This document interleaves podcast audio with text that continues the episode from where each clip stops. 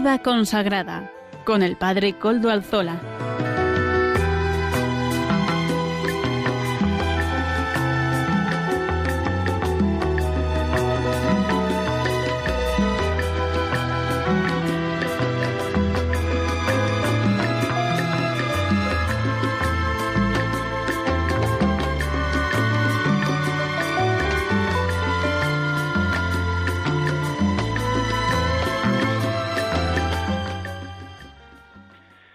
Buenas tardes, hermanos, amigos y oyentes. Hoy es jueves y son las cinco de la tarde, una hora menos en las Islas Canarias. Es por tanto la hora de vida consagrada en Radio María. Les saluda con sumo gusto Padre Coldo Alzola, Trinitario. Hoy emito de nuevo desde Algorta, Vizcaya, desde la parroquia del Santísimo Redentor.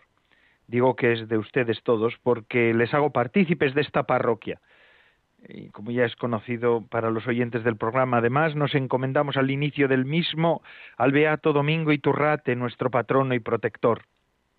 Saludo a Yolanda, quien nos está ayudando en el control en Madrid. Gracias a su servicio podemos emitir hoy también, esta semana también, hoy que es día 17 de febrero de 2022. Y mm, es que este día la Iglesia celebra la fiesta de los santos fundadores de la Orden de los Siervos de María, o conocidos como los Servitas, una congregación, una orden religiosa. Estamos en el programa de vida consagrada y damos gracias por todos los tipos de vida consagrada que hay en la historia de la Iglesia y en la Iglesia. Este grupo mm, lo situamos en el siglo, en el siglo XIII son siete jóvenes, la, mayoría eran de origen noble, originarios del entonces reino de Florencia, hoy es Italia, claro, y de ellos decidieron abandonar sus riquezas para entregar sus vidas al servicio de Cristo y de su Evangelio. Para dar, poder dar aquel gran paso, los siete se tuvieron que encomendar fervientemente y fuertemente a la Madre de Dios, pensad, no son muy, posteriores a San Francisco de Asís y, también en aquel momento las familias de la burguesía, las más adineradas, todo esto de la vida consagrada les parecía como un poquito de locura. Con el tiempo el grupo daría lugar a lo que se conoce como la Orden de los Siervos de María. El 15 de agosto de 1233, fiesta de la Asunción de María, la Virgen se les apareció eh, y les pidió que renunciasen a todo lo necesario en el mundo para dedicarse únicamente a él, a ella y al Evangelio de su Hijo Jesucristo. Ellos eran cofrades. Ellos, eh, los siete, empezaron a repartieron su dinero entre los pobres y se retiraron a un monte Senario, cerca de Florencia, a rezar y hacer penitencia, a discernir para saber lo que Dios y el Espíritu Santo les hacía entender sobre la misión que estaba encomendada a ellos. Allí construyeron una iglesia y una ermita en la que vivieron austeramente por años. El Santo Padre, tras haber tomado noticia del buen obrar de los jóvenes, los convocó y les solicitó que fueran eh, ordenados sacerdotes, y todos, excepto San Alejo Falconieri, el menor de ellos, aceptaron el pedido.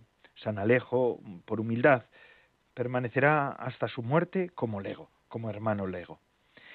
En 1239 los siete fundaron la orden religiosa de los siervos de María, conocidos también orden de los servitas o los servitas.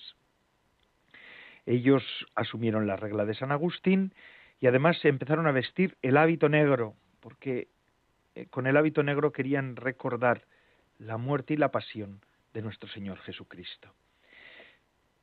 En 1240 los servitas ya se habían hecho conocidos en toda Florencia e iban extendiéndose rápidamente. Su obra iba creciendo, más bien la obra de Dios en ellos. Y llegaron a fundar muchos conventos e iglesias en su vida. La característica de esta orden es la devoción a la Santísima Virgen, la vida en soledad y el retiro.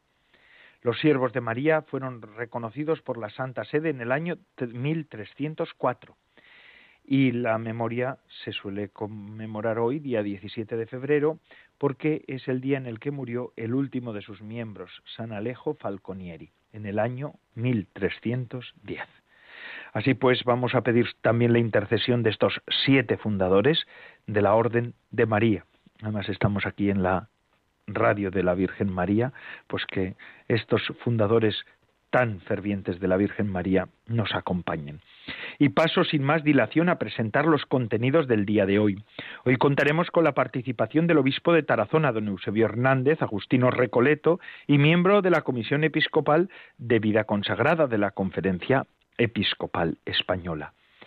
Saben que este domingo pasado celebrábamos la jornada de Manos Unidas, por lo que hoy contamos con don Antonio Soto, responsable de difusión y de medios de comunicación de Manos Unidas en la Archidiócesis de Madrid. Él nos va a participar en la sección de entrevista. Amaro Villanueva nos presenta, como todas las semanas, el espacio Música para Evangelizar.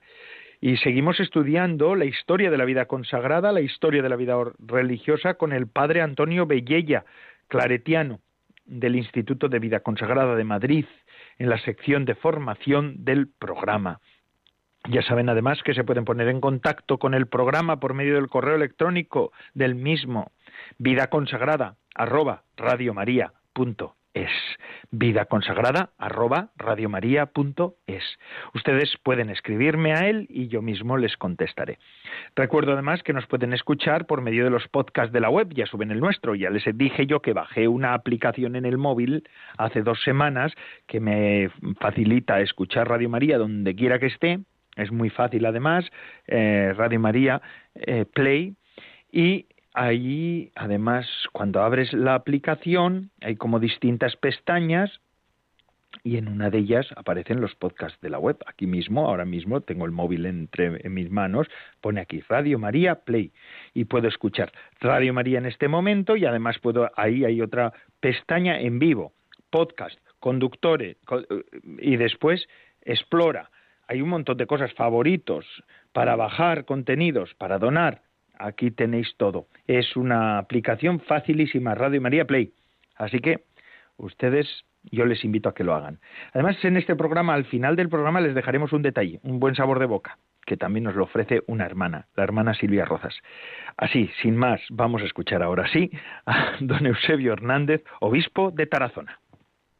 Hoy quisiera hablar sobre el número 12 del documento por una iglesia sinodal comunión, participación, misión.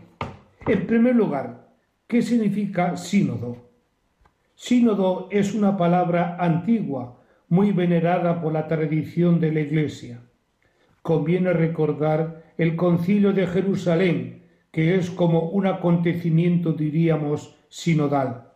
En él tuvieron que afrontar la primitiva Iglesia si seguir siendo un movimiento intrajudíos de renovación o aspirar a la vocación católica y misionera para ser pueblo de pueblos.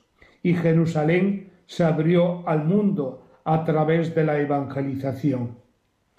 Desde el punto de vista etimológico, la palabra sínodo procede de dos palabras griegas, la preposición sin, juntos, y el sustantivo odos, caminos, que significa caminar juntos, para indicar que el pueblo de Dios camina junto con sus obispos y con el Papa.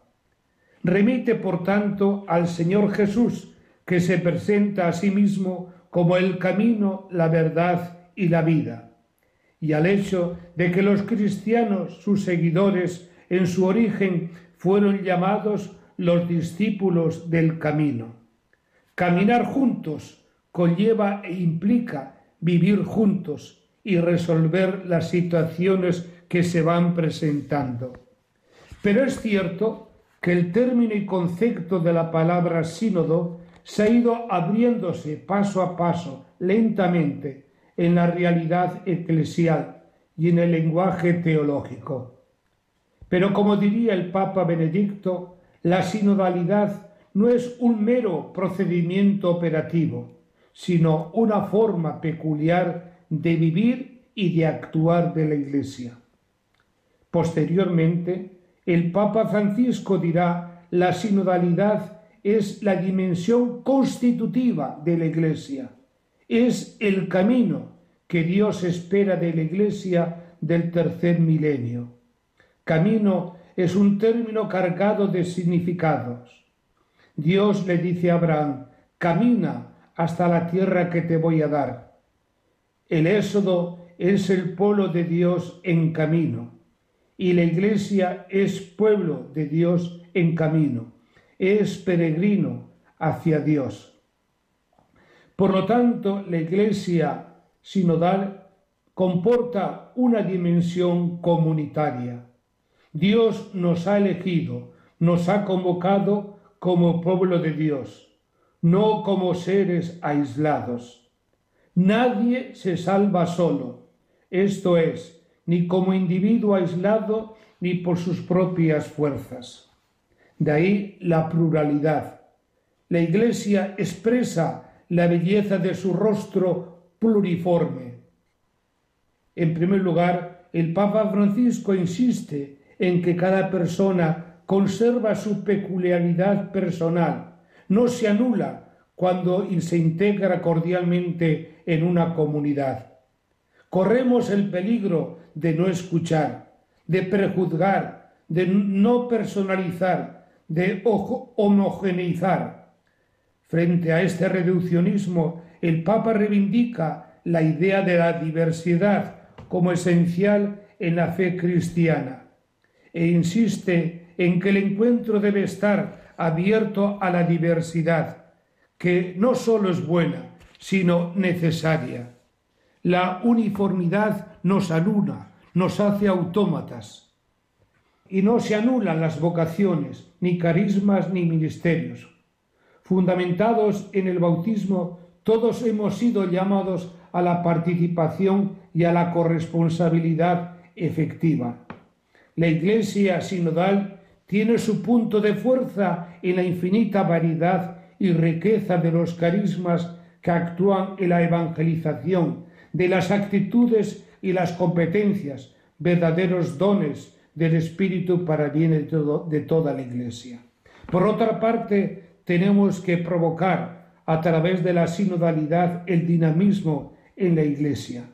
Estamos ante un evento del Espíritu que sigue actuando en la historia y mostrando su potencia vivificadora.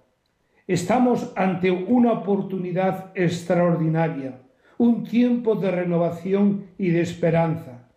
Mira, hago nuevas todas las cosas. Se nos está invitando a superar tantos signos de vejez y decadencia, a curar el cansancio, a dejar los temores y a remediar el pesimismo. Estamos llamados a comunicar entusiasmo, el gozo profundo que nos da la experiencia de que Jesús vivo camina con nosotros, que nos enamora, que nos seduce. Me sedujiste, Señor, y me dejé seducir. El proceso sinodal que iniciamos, que estamos encaminados, no pretende únicamente que lleguemos a algunas conclusiones sobre los aspectos de la vida de la Iglesia que más nos preocupan. Tenemos que escucharnos por eso, porque escucharnos es más que oírnos. Tenemos que tener el corazón y la mente abiertos a los reclamos de los jóvenes. El objetivo más profundo será pues aprender a vivir en la Iglesia desde unas nuevas actitudes y comportamientos. Aunque la fase diocesana terminará en el mes de abril-mayo, el documento preparatorio insiste en que la sinodalidad es una característica constitutiva de la Iglesia y el camino que ha de recorrer durante el tercer milenio. La sinodalidad designa el estilo peculiar que califica la vida y la misión de la Iglesia como pueblo de Dios. Es su modo de vivir y de obrar, el caminar juntos, en la celebración de la Eucaristía y en la escucha de la palabra de Dios, en la fraternidad de la comunión, en la corresponsabilidad y participación de todos en la vida y en la misión según los distintos ministerios y roles. En un sentido más específico, desde el punto de vista teológico y canónico, la sinodalidad designa las estructuras y los procesos eclesiales en los que la naturaleza sinodal de la Iglesia debe caminar. Como se ha dicho repetidamente, la sinodalidad es un acontecimiento espiritual, un proceso de discernimiento en el espíritu sobre lo que Dios quiere para su Iglesia. Nos remite a la esencia misma de la Iglesia, a la realidad constitutiva y se orienta a la evangelización. Es un modo de ser eclesial y una profecía para el mundo de hoy. Su base se fundamenta en la real igualdad y dignidad de todos los creyentes en virtud del bautismo y su universal vocación a la santidad. Su referencia fundamental es el sacerdocio común bautismal. Es lo que San Agustín denomina como el Cristo total, cabeza y miembros en una unidad indivisible e inseparable. Solo desde la unidad en Cristo cabeza tiene sentido la pluralidad en los miembros del cuerpo que enriquece a la Iglesia, superando cualquier tentación de uniformidad. Desde esta unidad en la pluralidad, con la fuerza del Espíritu, la Iglesia está llamada a abrir caminos y también a ponerse ella misma en camino. El camino debe empezar desde abajo, desde las pequeñas comunidades, desde las pequeñas parroquias. La Iglesia no es piramidal, sino comunidad, pueblo de Dios. El tiempo del sínodo es un tiempo de gracia que nos ofrece tres oportunidades.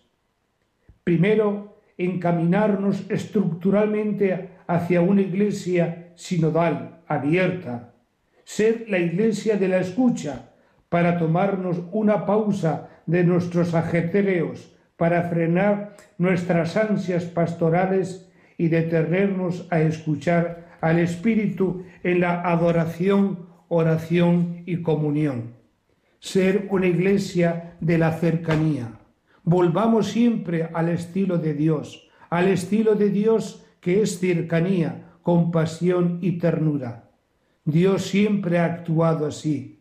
Si nosotros no llegamos a ser esta iglesia de la cercanía, con actitudes de compasión y ternura, nos haremos la iglesia del Señor. No habrá sinodalidad sin estos gestos de amor. No habrá camino de comunión para muchos si no nos dejamos tocar el corazón, si no nos desinstalamos, si no nos dejamos interpelar por la realidad y discernir en consecuencia para obrar como cuerpo. Hermanos, este sínodo no nos puede dejar igual. Caminemos juntos para salir al encuentro de nuestro mundo, de sus esperanzas y deseos. Caminemos juntos para acercarnos a los hombres y mujeres de nuestro tiempo que necesitan atención, cuidado, cariño, amor. Caminemos juntos para hacer de nuestra iglesia la iglesia que Dios quiere.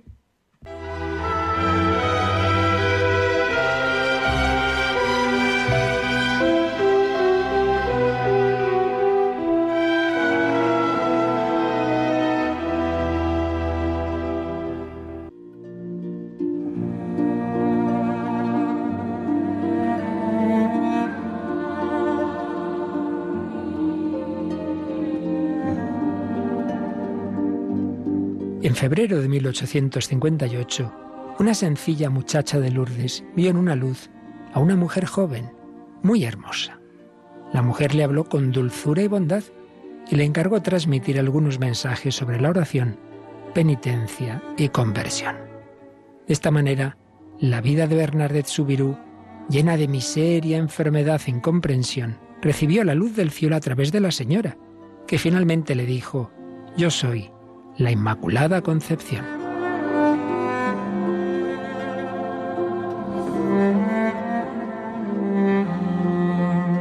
Muy pronto los peregrinos comenzaron a poner velas y antorchas que desde entonces mantienen iluminada la gruta y expresan sus preocupaciones, fe y esperanza.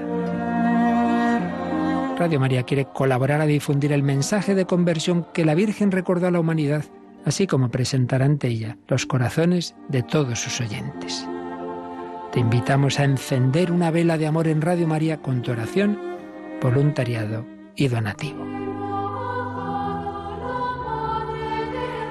Puedes informarte de cómo colaborar llamando al 91 822 8010 o a través de nuestra página web radiomaria.es.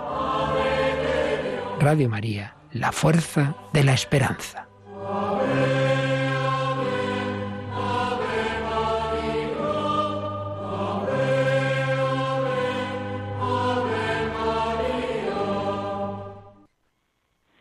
Pues claro que sí, que vamos a ayudar a este nuestro nuestro proyecto de solidaridad también eh, y de nuestro proyecto que es Radio María. Qué hermoso. Vamos a dar ahora, vamos a ponernos en contacto con nuestro invitado del día de hoy. Ya les, les he dicho que mm, ustedes conocen cómo este domingo hemos tenido la jornada de Manos Unidas en todas las parroquias, en la mía también, ¿verdad? Y como supongo que en la, en la de ustedes también. Y por eso hoy tenemos aquí a Antonio Soto. Buenas tardes, don Antonio Soto. Hola, buenas tardes, Padre Coldo. ¿Qué tal estamos? Perfectamente. ¿Usted? Me alegro, muy bien también, gracias a Dios. Don Antonio Soto es ingeniero industrial, padre de familia y además abuelo, ¿verdad? Así es. Así. Esto es importante decirlo. Abuelo numeroso. Eso es eh, mucho mejor todavía. Trabajó en una multinacional hasta su jubilación en 2001 y desde entonces colabora como voluntario en el Departamento de Medios de Comunicación de la Delegación de Madrid de Manos Unidas. Y además, entre otras cosas, colabora, es, de la casa, colabora en el programa de Radio María Iglesia Viva una vez al mes. ¿No es así, don Antonio? Así es. Tengo ese honor. Eh, usted, es usted de esta casa. Muchas gracias eh, por su colaboración también y por atendernos a estas horas de la tarde en este programa de vida consagrada. Mm, de hecho, Manos Unidas ayuda con muchos proyectos de muchas congregaciones, de muchas órdenes, de muchas presencias de la vida consagrada en múltiples países del mundo. Mm, don Antonio, ¿cómo entró usted a, a Radio María? ¿Por qué? ¿Por qué se le ocurrió ser eh, perdón, a Manos Unidas, a Radio María, porque supongo que será por, por Manos Unidas, pero ¿por, qué, ¿por qué inició su colaboración con Manos Unidas? ¿Cuál fue la razón? Pues mire, eh, mi familia desde el punto de vista económico pues era muy, muy, muy modesta, esto. Pero eh, la realidad es que tuve también muchas, muchas ayudas para salir adelante, becas, eh, premios, seguro escolar, en fin, de, muchos, de, muchos lados, pues realmente tuve muchas ayudas y bueno, y esto hizo pues que, bueno, pudiera tener un, un porvenir. Entonces tenía la decisión ya firmemente tomada de que del día que me jubilara y que por lo tanto disponía de más tiempo, pues me dedicaría a saldar por lo menos parte de esa deuda que tenía con una ONG. Dio la casualidad, o no casualidad, de que mi jubilación fue en el mes de febrero, o sea, en estas fechas en que pues se hablaba bastante de Manos Unidas y esto me permitió pues conocerlo un poquitín mejor. Entonces, efectivamente, me puse en contacto con Manos Unidas y bueno, y ahí empecé a trabajar. Realmente, al poco tiempo de conocer no solo Manos Unidas, sino para quién trabajaba Manos Unidas, es decir, los objetivos de Manos Unidas, pues me di cuenta que ya ni deuda ni nada, realmente tenía que trabajar porque eh, tenía unos hermanos míos con unas necesidades muy muy fuertes en las cuales yo pues modestamente pues podía colaborar de, de alguna forma. Y entonces desde entonces estoy ahí pues pues en fin relativamente entregado a mi trabajo. Qué bueno. Qué bueno, pues muchas gracias por dedicarse también a esto. Eh, estaba mirando en la página web de Radio María y decía, o de Jesús, siempre digo Radio María, pero he querido decir Manos Unidas, estoy diciendo ahora. ¿eh? Estamos en Radio María, pero ahora hablamos de, de Manos Unidas. Eh, veo que son 807 los proyectos que están ahora financiándose desde Manos Unidas en 53 países. Eso verdaderamente es una dimensión considerable, ¿no es así? Así es, así es. Realmente, pues eh, nos dedicamos, como ya pienso que es conocido, fundamentalmente a financiar proyectos de desarrollo, pero también tenemos otra actividad, aunque eh, en volumen es, es, menor, pero igualmente importante, que es la sensibilización de la población española sobre los problemas que hay eh, pues en el, a unos kilómetros de aquí.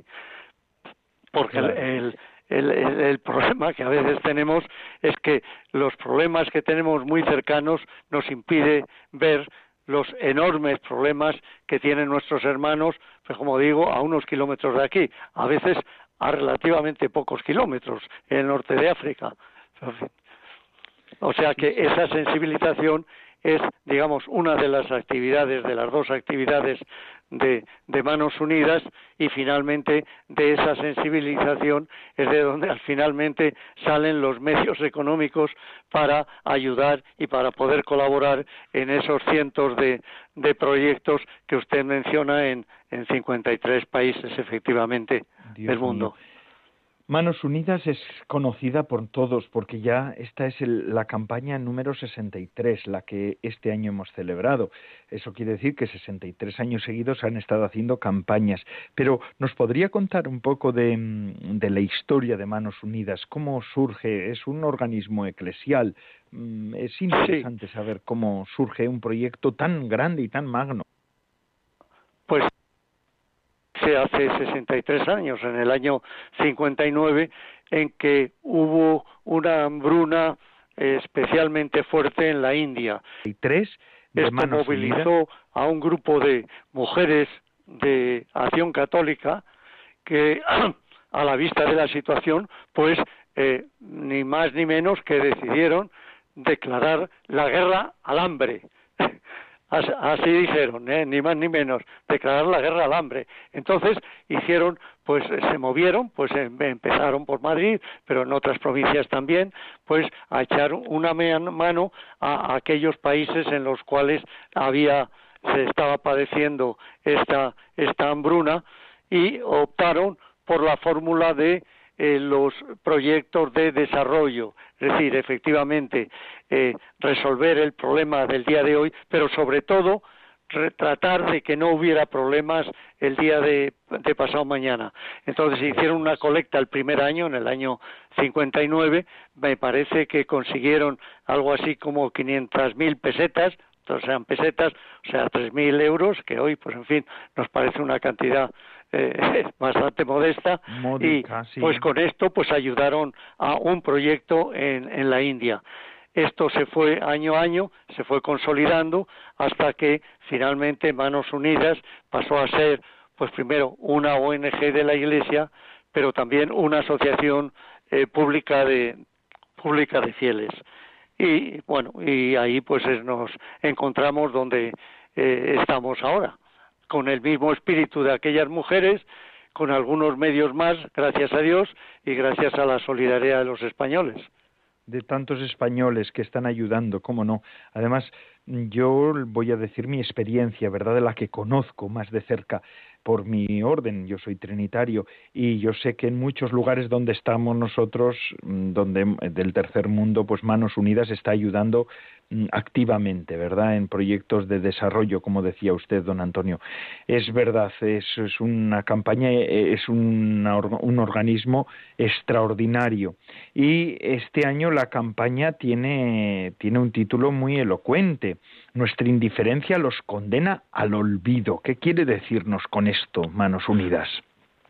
Esto, el, el, el título en sí ya eh, nos nos huele bastante a, las enseñanzas del Papa Francisco en la Fratelli Tutti, pero, pero prácticamente en todas sus enseñanzas, puesto que esta es una de las preocupaciones grandes, grandes del Papa. Recordemos, en, en, en, fue en el año 2013, creo, en Lampedusa, cuando habló de la globalización de la indiferencia. Efectivamente, eh, hacemos hincapié en esta indiferencia que, que nos hace ignorar lo que pasa a, como decía antes, a unos kilómetros de, de, donde, de, donde, estamos.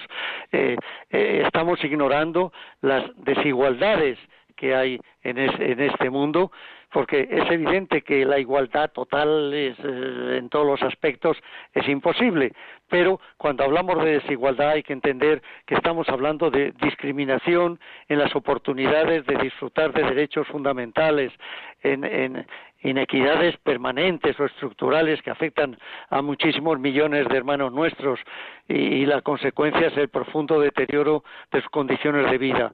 Bueno, pues ante esta situación eh, la realidad es que a veces somos demasiado indiferentes.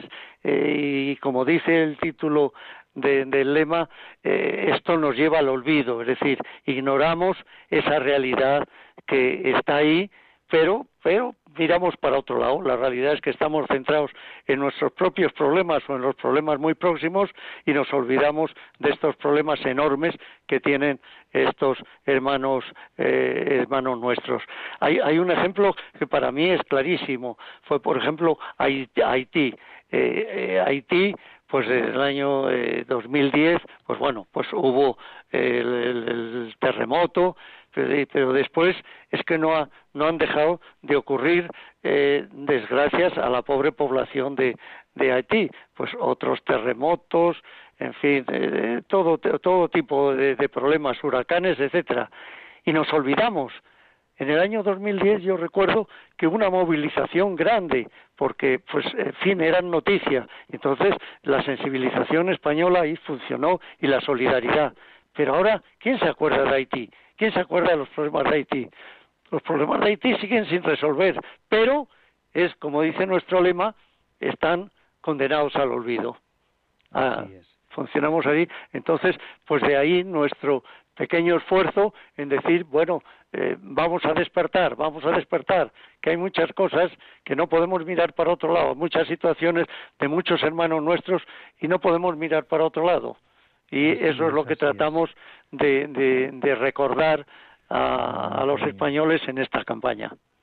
Claro que sí, y es que es cierto, pero ustedes ya hay que reconocer que Manos Unidas es una organización, una institución, una ONG de la Iglesia, de, de, esa implicación que la Iglesia tiene a favor de los más necesitados, pero que tiene una envergadura considerable y esto nos honra a todos y nos alegra, ¿verdad?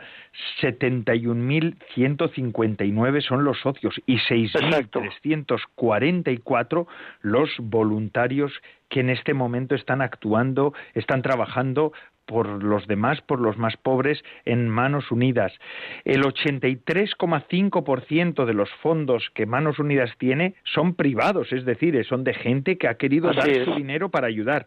16,5 es. fondos públicos. Viendo otras ONGs, ciertamente esta es de las ONGs más, más solventes en ese sentido o que más apoyo privado tiene, ¿verdad? Eso también es una, una seña de, a través, a través de, las parroquias, de, de a veces de las cuestaciones también en los colegios y de los socios y los donativos y, no hay que olvidar también los, los legados ¿eh? las herencias que pues eh, tienen un peso relativamente importante gente pues que testa por las circunstancias que sean familiares pues parcial o totalmente a favor de manos unidas es decir, este, manos, de la suma de todo esto es lo que permite el, el, el llevar a cabo estos proyectos a que hacía usted antes mención en todo el mundo. Claro.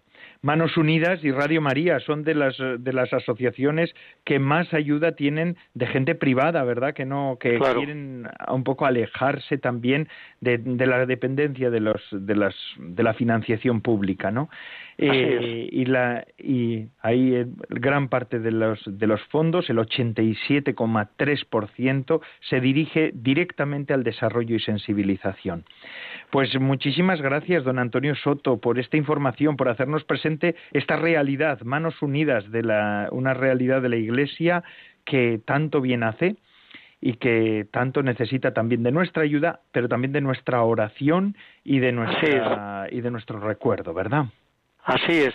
Pues yo le agradezco a usted me haya dado esta oportunidad de poder hablar eh, de pues de manos unidas de su campaña y hacer esta llamada a, contra la, la indiferencia y contra el olvido contra el olvido. Así es, así es. Que el Señor les bendiga y les bendiga abundantemente a ustedes y que ayude también a toda la Iglesia por medio de Manos Unidas y otras ONGs para acercarse a los más necesitados, a los pobres, y recordar también que, que, la Iglesia está para anunciar a Jesucristo en todos los ambientes, también en esos donde se sufre, o de un modo particular en esos donde se sufre y donde hay tantas necesidades. Y así, don Antonio, muchísimas gracias por participar en nuestro programa, pero vamos a seguir con el mismo. muchísimas gracias a usted, Padre Coldo. Muy bien, don Antonio. Don Antonio Soto, miembro de Manos Unidas en el, en el, equipo de sensibilización y de comunicación de la Archidiócesis de Madrid. Y ahora continuamos con nuestra sección de música para evangelizar, en este caso de mano de Amaro Villanueva. Adelante, Amaro.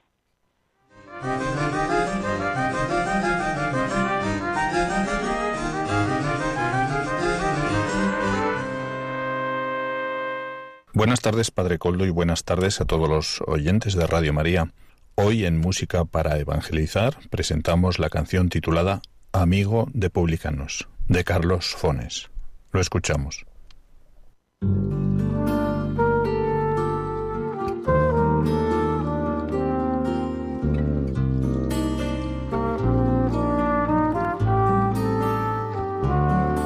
Señor de los afligidos, Salvador de pecadores, mientras aquellos señores de solemnes encintados llevan al templo sus dones con larga cara de honrados.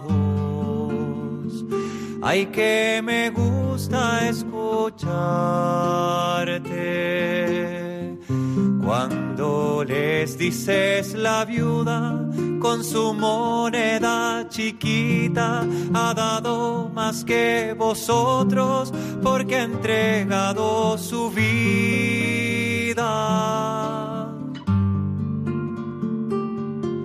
Señor de las Magdalenas, pastor de samaritanos, buscador de perlas finas, perdidas en los pantanos cómo te quedas mirando con infinita tristeza al joven que te buscaba y cabizbajo se aleja por quedar con su dinero. Ay, qué difícil que pase por esta aguja un camello.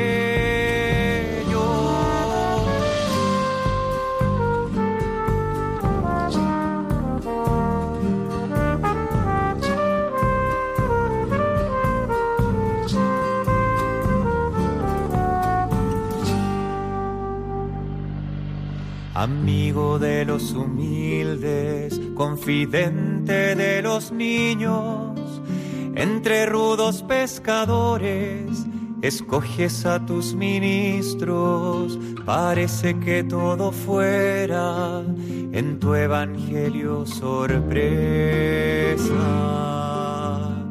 Dices felices los mansos los que sufren pobreza, benditos son los que lloran, los sedientos de justicia, dichosos cuando os maldigan.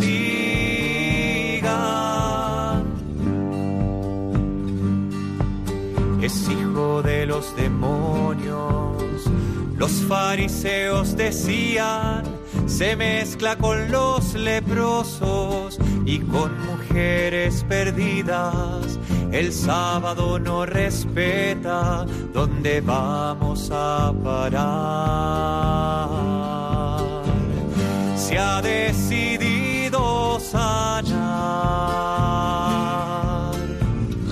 a toda clase de gente. Es un hombre subversivo entre tanta confusión yo me quedo con lo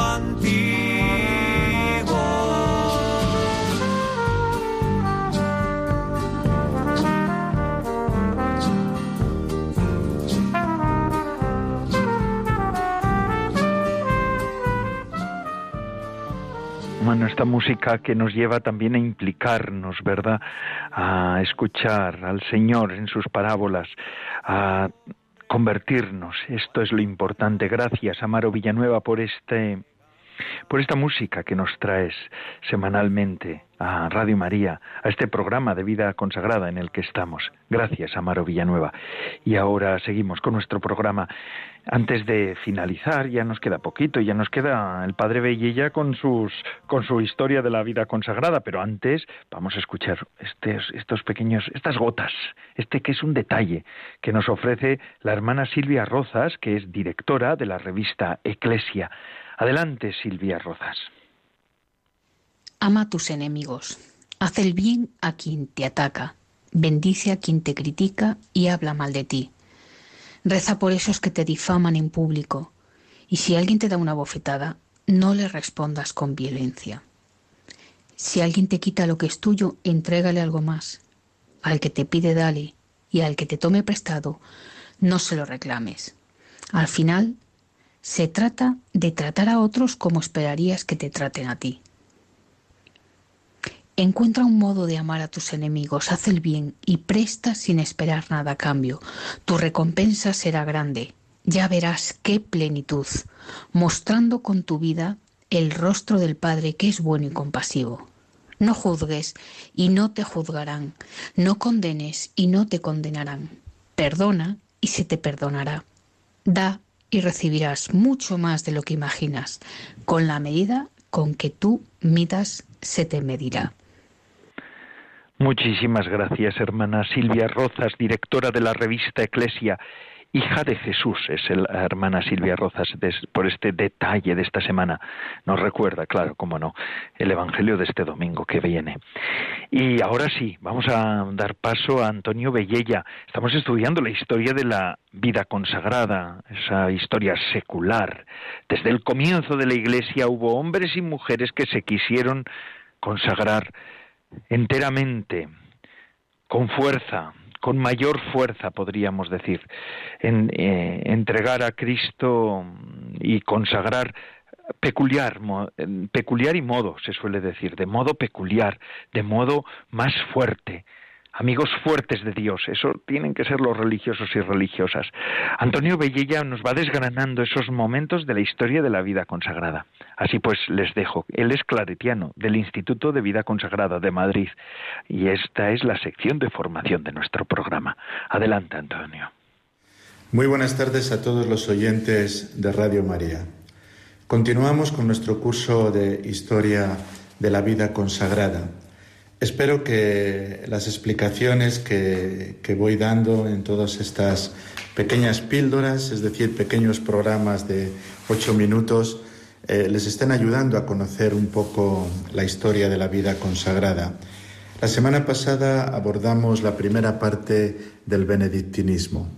Hoy vamos a hablar con mayor extensión precisamente de este movimiento que los historiadores conocemos eh, con este nombre, el benedictinismo la repercusión de la propuesta benedictina en la historia de la Iglesia Católica, en la historia de la Iglesia Europea, en la historia de la vida consagrada.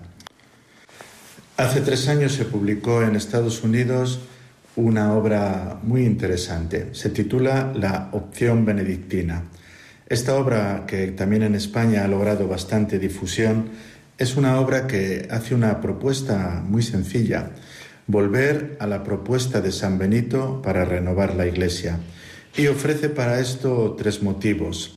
En primer lugar, la seriedad de la propuesta espiritual. La regla de San Benito es una propuesta de vida cristiana profunda e intensa. En segundo lugar, eh, la claridad con la cual San Benito opta por la comunidad. Y este libro, La opción benedictina, aclara que sin una opción por la comunidad, el futuro de la Iglesia es mucho más oscuro de lo que podemos pensar. El futuro de la Iglesia no consiste solamente en grandes personalidades cristianas, sino en una reconstrucción de las comunidades cristianas como lo eran en los orígenes de la Iglesia y como San Benito intentó con humildad en su propuesta del siglo VI. Y el tercer motivo es la necesidad de crear un espacio visible y reconocible en el cual los que viven se sientan identificados con su vida cristiana y con su fe y vivan de acuerdo con ella. Y los que no están dentro perciban una realidad concreta que tiene una eficacia presencial y testimonial. Los primeros benedictinos tuvieron esta triple experiencia, una experiencia espiritual, una experiencia comunitaria y una experiencia de transformación del mundo desde el Evangelio. Y así lo reconoce a finales del siglo VI el Papa Gregorio Magno, que precisamente en sus diálogos morales puso el ejemplo de San Benito como el de un hombre santo que con su regla y con su modo de vida había inaugurado para la Iglesia una nueva primavera.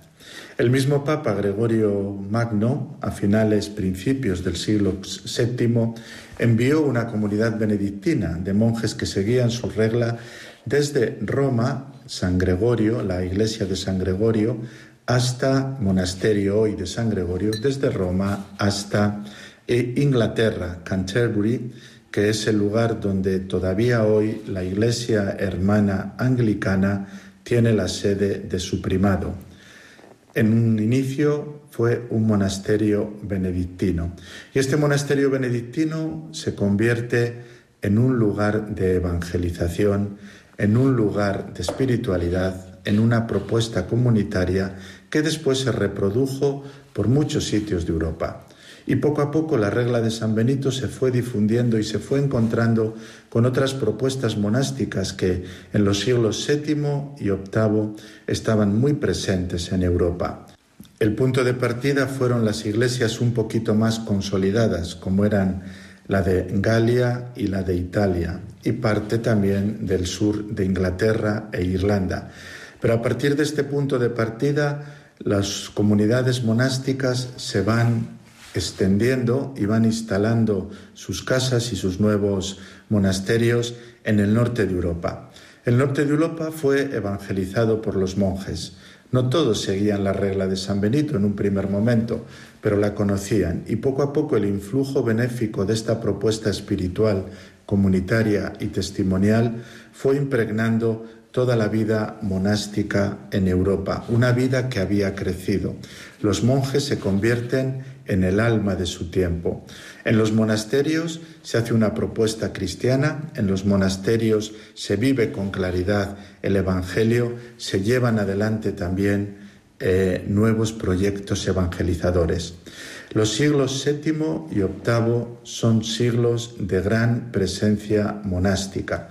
Los monjes sostienen los restos de la antigua cultura romana y ponen esta cultura romana en diálogo con los nuevos pueblos, los que nosotros conocemos como los pueblos bárbaros o también los pueblos germánicos en la época, ¿no? En el siglo IX se reconoce esta gran labor de los monjes y esta gran importancia de la regla de San Benito. Y en el año 817 encontramos que todos los monasterios del Sacro Imperio Romano Germánico, es decir, de la estructura política y religiosa más importante de la época, junto con la Santa Sede, todos los monasterios, repito, tienen la obligación de seguir la regla de San Benito. Esta es una norma que surge en Aquisgrán, en la actual Alemania, y que se publica y entra en vigor en el año 817. Y a partir de aquí, el único monacato que existe en Europa es el monacato benedictino. Cuando digo Europa estoy hablando de la Iglesia occidental, la Iglesia que estaba bajo la autoridad de su santidad el Papa y de la Santa Sede, donde también, muy cerca de Roma, se van fundando nuevos monasterios benedictinos y en toda la región de los que en estos años empiezan a constituirse, que son los estados pontificios. No solo eso, también en Francia, también en Alemania, también en Inglaterra, Polonia, Dinamarca, Irlanda, eh, los Países Bajos, Holanda, Bélgica, Luxemburgo, algunas zonas de la actual Rumanía, los monjes van llenándolo todo. Y esta gran extensión será verdaderamente un gran factor de movilización religiosa, de movilización cultural y de creación de una cultura cristiana, que es la que caracteriza la Edad Media. Es una cultura muy influenciada por la propuesta benedictina. Se comprende que por eso haya autores que en nuestro siglo también, también quieran decir, miremos los ojos hacia esta propuesta de espiritualidad, de vida comunitaria y de visibilización en el mundo. De suyo, en estos tiempos en los cuales las vocaciones en las congregaciones religiosas y en las comunidades de vida contemplativa faltan, se mantienen bastante bien las vocaciones en el mundo benedictino, no porque haya multitudes, sino porque la propuesta benedictina tan clara sigue atrayendo a muchas personas y a muchos jóvenes. La próxima semana veremos cómo esta propuesta también en su momento entró en una cierta crisis y derivó en forma y reformas. Así se titulará el programa de la próxima semana, Forma benedictina y reformas del benedictinismo. Muchas gracias. Confío poder seguir captando su interés las próximas semanas.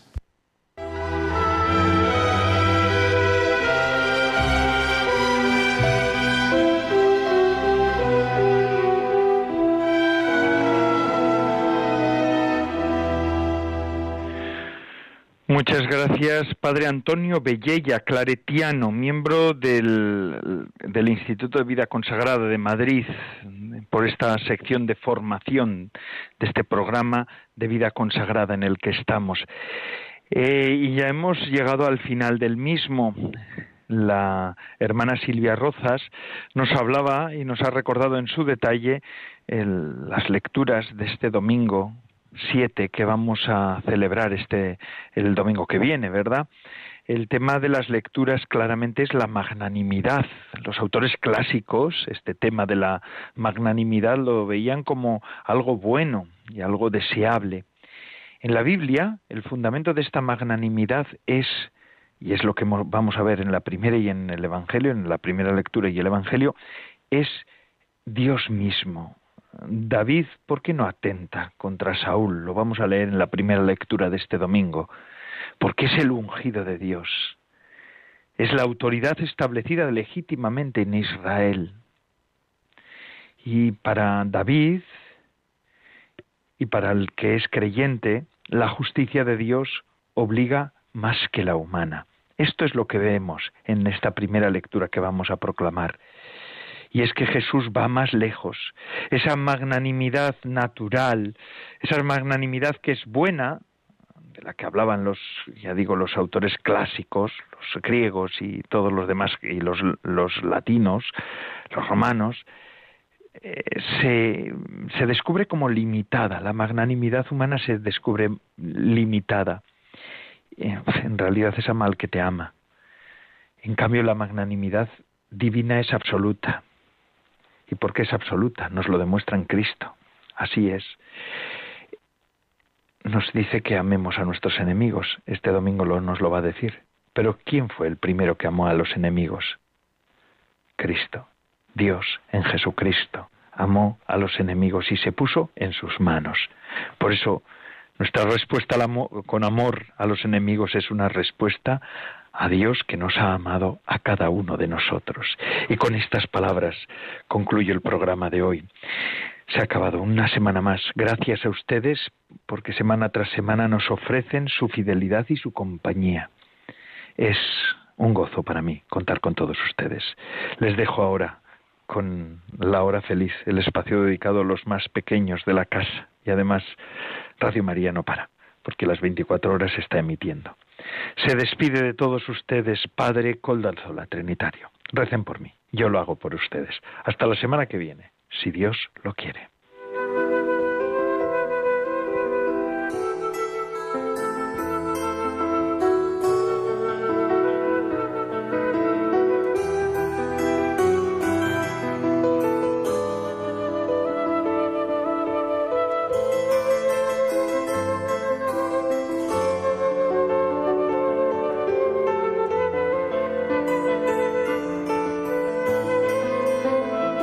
Consagrada con el Padre Coldo Alzola.